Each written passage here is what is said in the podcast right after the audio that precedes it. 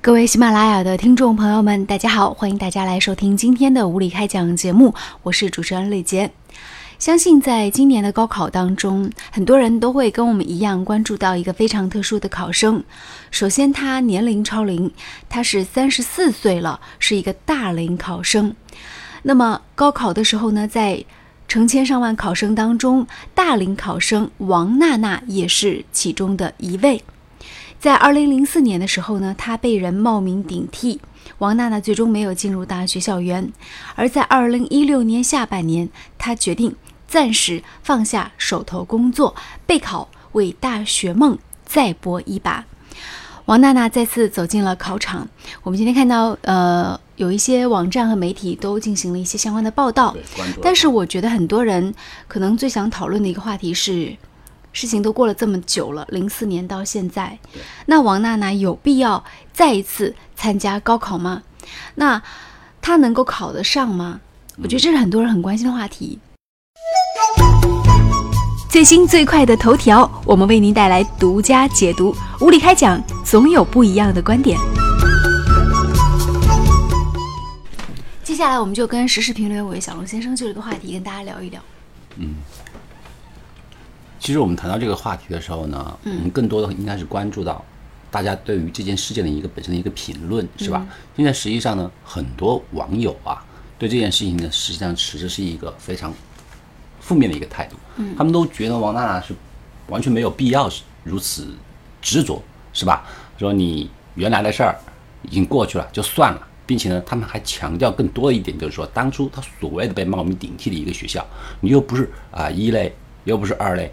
是吧？还只是一个对，只是一个三本而已，还是某职业学院。嗯，说你何必呢？是吧？这不是自己给自己找不痛快吗？好好的过好自己的生活才是最重要的，是吧？甚至还有很多人去劝慰他。因为呢，据我们目前为止啊，就是新闻上面得到一个消息啊，实际上王娜呢，在得知自己的高考啊，并没有录取，就是被人家冒冒冒领之前，是吧？她自己和家里人，也是她她丈夫啊，还是有自己的一个事业的。他们开了一个所谓一个小型的一个广告公司。嗯，哎，最好的时候呢，还雇佣了五名员工。你说业务呢，应该还是不错的。但是呢，自从她很偶然的情况下知道了自己当初的高考落榜，实际上被人冒名顶替之后，那整个人就不淡定了，不淡定了，就陷入到了。哎，这个事情的一个漩涡当中，嗯，怎么说呢？他已经完全放弃了自己的那个广告公司一个运营，嗯，他五位员工都辞退了，现在只剩下他和她老公两个人。为什么呢？因为他所有的心情和所有的心力啊，都放到了再一次准备高考上面。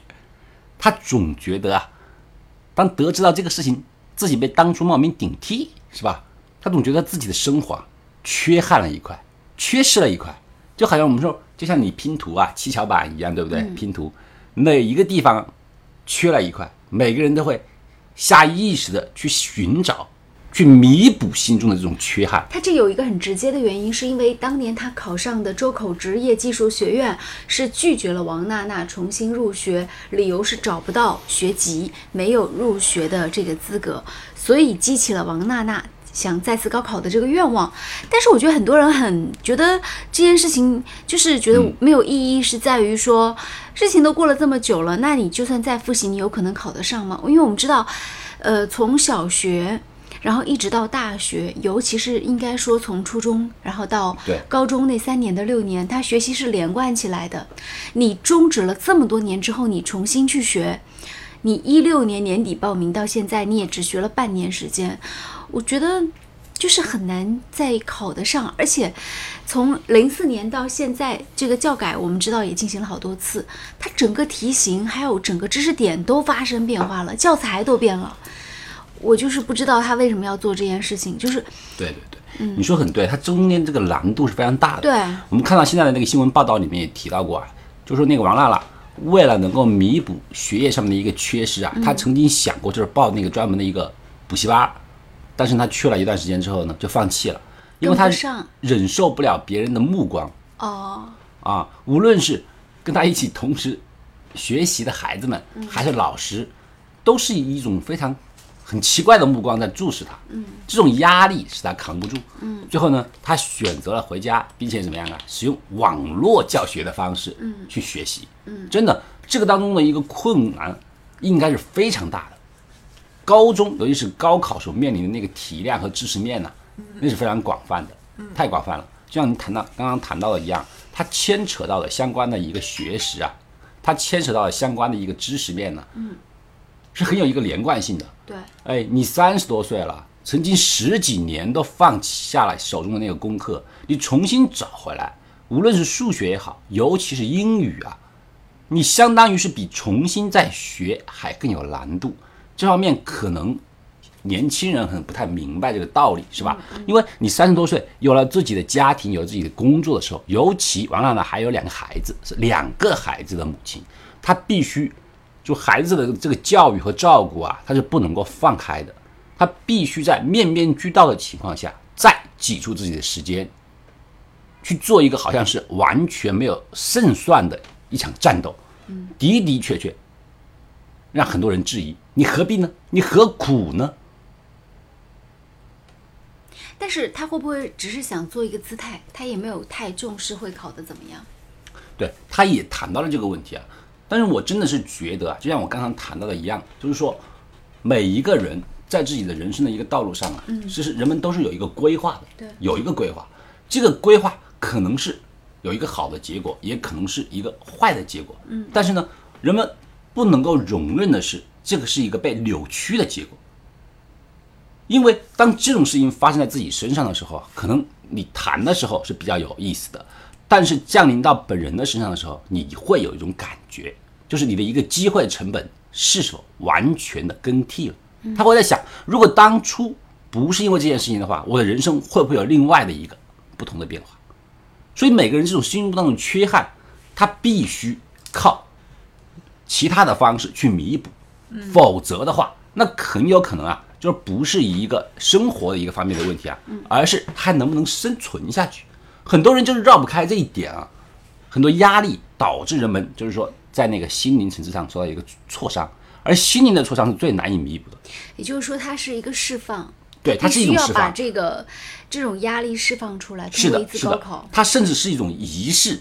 我们说很多人就在那个在思想上面呢，很注重一种仪式感。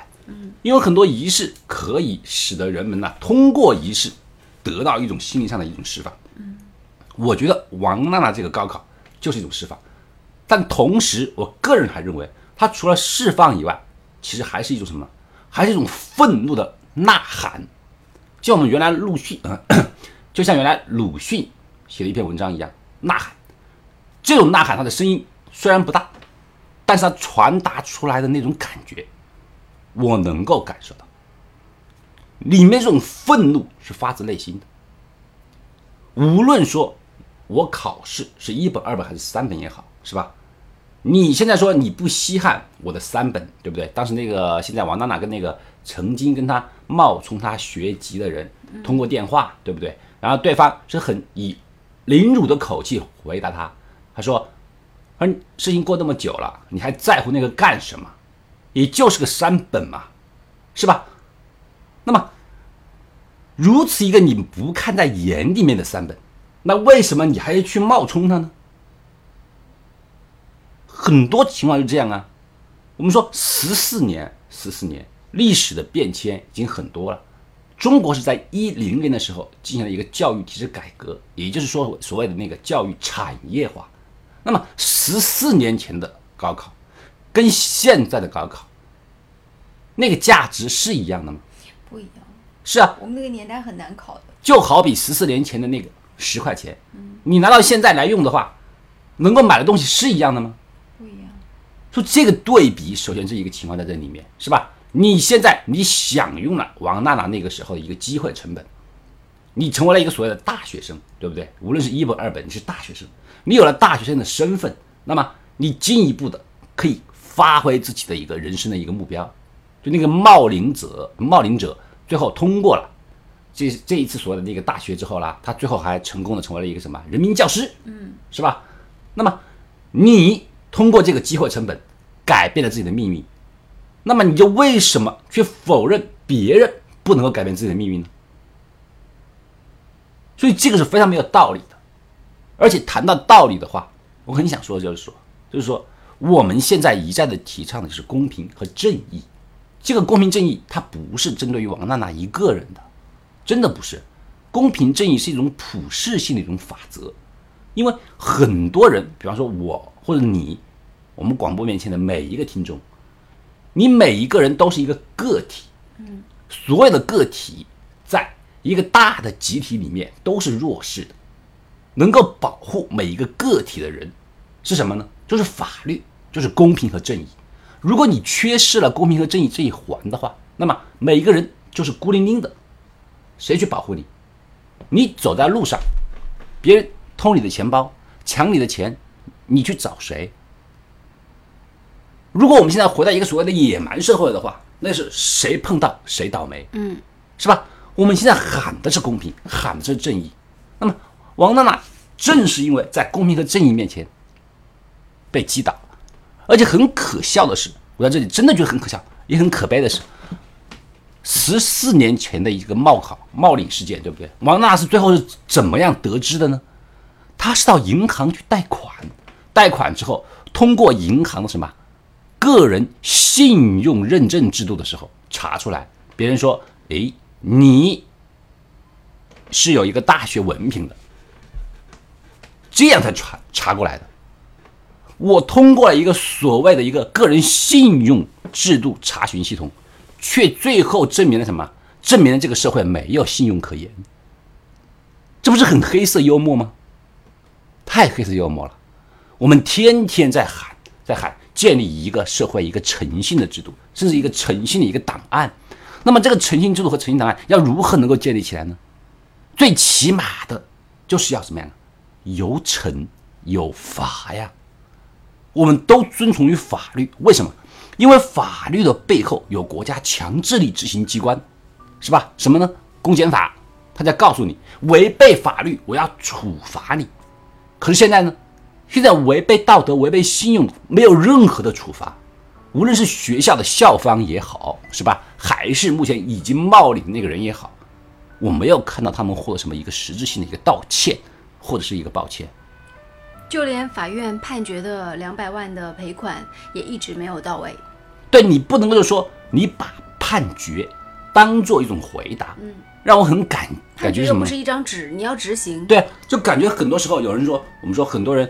在一个学习，就说就调侃嘛，调侃学习，学习什么？叫做以文件精神学习文件精神。嗯，就这样，你以一个判决，哎，就把这个事儿啊，貌似画上了一个句号。可是判决你执行了没有呢？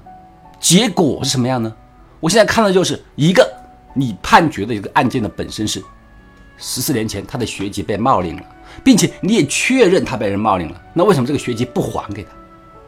为什么不还给他？中间差在什么地方？如果我们都已经认可了这一环，可是最后却没有实现这个公平正义，那么你这个判决是什么意思呢？讲故事吗？讲故事给谁听？给我们听吗？我们需要的是结果。王娜娜现在用她自己的这种所作所为，她想证明，她证明证明什么？我只想知道什么？这个新闻里面最后告诉我们的一个例子，怎么样啊？在王娜娜的桌上，除了要学习的各种高考辅导资料以外，还有什么？还有一本圣经。一个人是在什么情况下才会去求助于宗教？他无助的时候，他感觉没有任何人能够帮助他的时候，他去信神了。神是谁创造的？神就是那些走投无路的人创造的。当他们实在是没有任何办法的时候，他们把希望放到神上面，放到下一个辈子上面，放到转世投胎上面。为什么？